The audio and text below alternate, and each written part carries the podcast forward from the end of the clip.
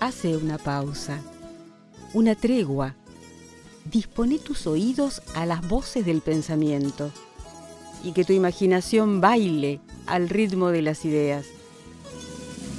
Locuciones filosóficas en la voz de Liliana Delgado. Filosofía en voz.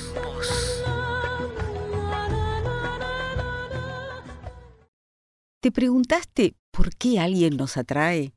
¿Por qué lo deseamos? ¿Qué buscamos? ¿A quién buscamos? Al respecto, en el diálogo Banquete, uno de sus comensales, Aristófanes, dijo lo siguiente. Me parece que los hombres no tienen en absoluto conciencia del poder de Eros.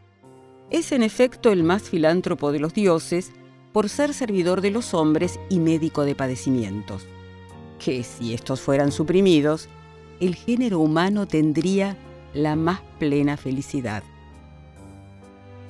Yo pues intentaré dar cuenta a ustedes del poder de Eros y ustedes, a su vez, serán maestros de los demás. Pero es preciso ante todo que conozcan la antigua constitución de la naturaleza humana. En primer lugar, tres eran los sexos de los humanos, no solo varón y hembra como ahora, sino que se agregaba un tercero que tenía en común caracteres de ambos, y del cual solo nos queda su nombre.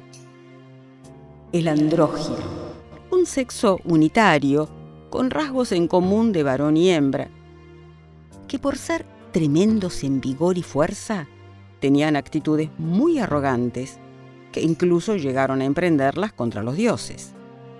Entonces Zeus y las demás divinidades deliberaron sobre qué había que hacerles, y tras mucho pensar, Zeus dijo, Cortaré a cada uno por la mitad, y a la vez que más débiles, serán más útiles para nosotros, por haber aumentado en número.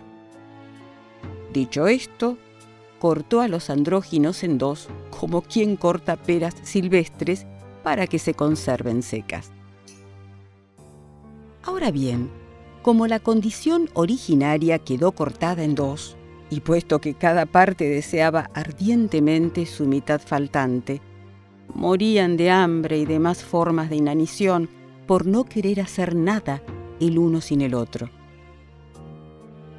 Compadecido Zeus, elabora otro recurso. Determinó que la fecundación se cumpliera de unos en otros, es decir, a través del varón a la hembra. Entonces, desde tiempo remoto, es Eros innato y recíproco entre los mortales, pues intenta ser uno a partir de dos y sanar así la condición humana. En consecuencia, cada uno de nosotros es una contraseña para alguien y por eso que permanentemente busca su propia contraseña.